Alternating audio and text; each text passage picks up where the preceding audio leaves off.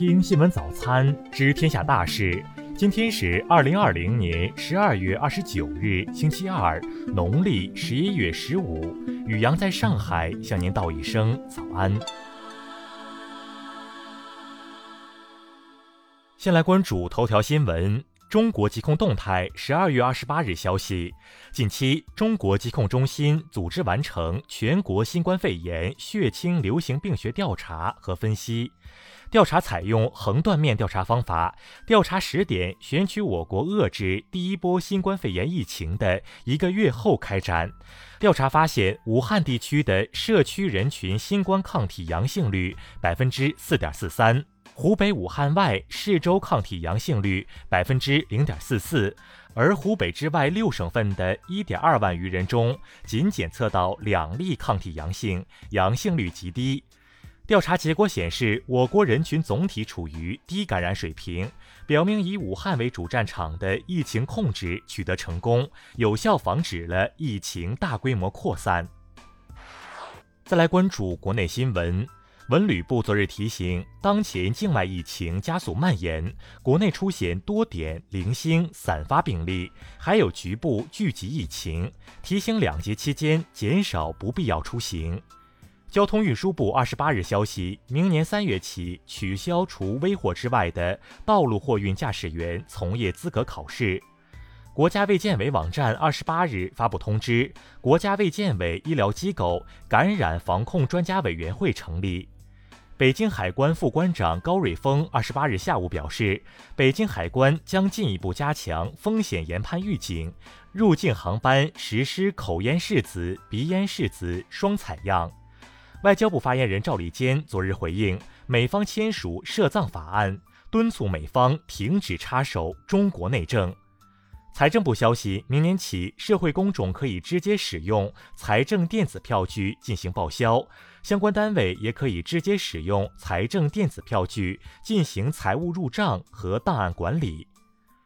国家医疗保障局昨日在京表示，有一百一十九种新药入围国家医保名录，包括谈判调入的九十六种独家药品和直接调入的二十三种非独家药品。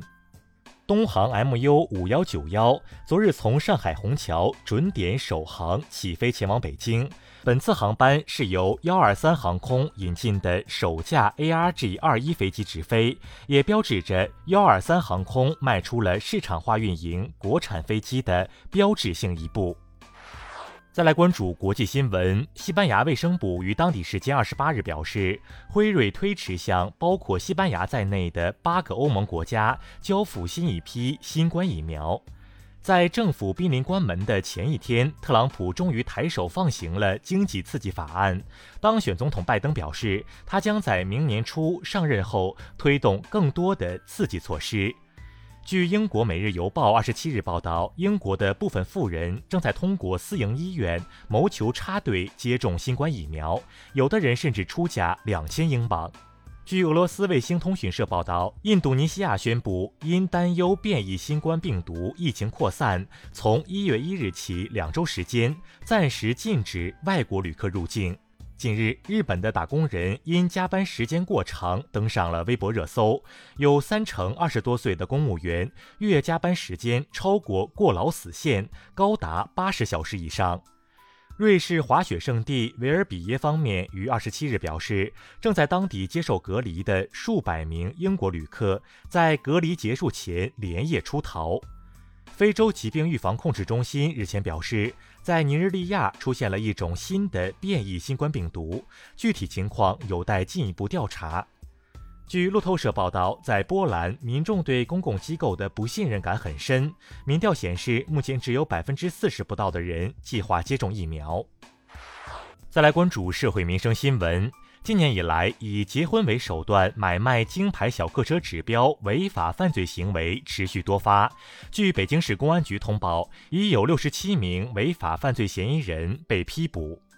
广西百香果女童案再审改判死刑，家属表示，政府会帮忙解决遗体存放费用等困难。从二零二一年一月一日起，上海首批十五个主要健身品牌四百余家门店将正式实行健身会员卡办卡七天冷静期。香港食品环境署食品安全中心十二月二十八日宣布，暂停韩英部分爆发禽流感地区的禽肉及禽类产品进口。二十四岁小伙到哈尔滨一滑雪场滑雪时飞出气垫坠亡，其母质疑滑雪场装备不到位，滑雪场负责人则称属于意外事故，非全责。目前双方还在进一步协商中。再来关注文化体育新闻。近日网传，勒布朗·詹姆斯的大儿子布朗尼在社交媒体上点赞斯科特·皮蓬的前妻拉尔萨，并且潜入拉尔萨的私信。对此，詹姆斯夫妇俩怒斥假消息。据澳大利亚网球公开赛官方微博消息，英国名将安迪·穆雷和中国小花王希雨将持外卡参加2021年澳网正赛。近日，张柏芝现身广州某商演，在演唱《星语心愿》时，状态明显出了问题，嗓音嘶哑，唱歌还破音，遭到不少网友的吐槽。中消协近日接待李佳琦来访，双方就明确直播带货主体角色定位、规范直播电商行业发展等问题进行了深入沟通。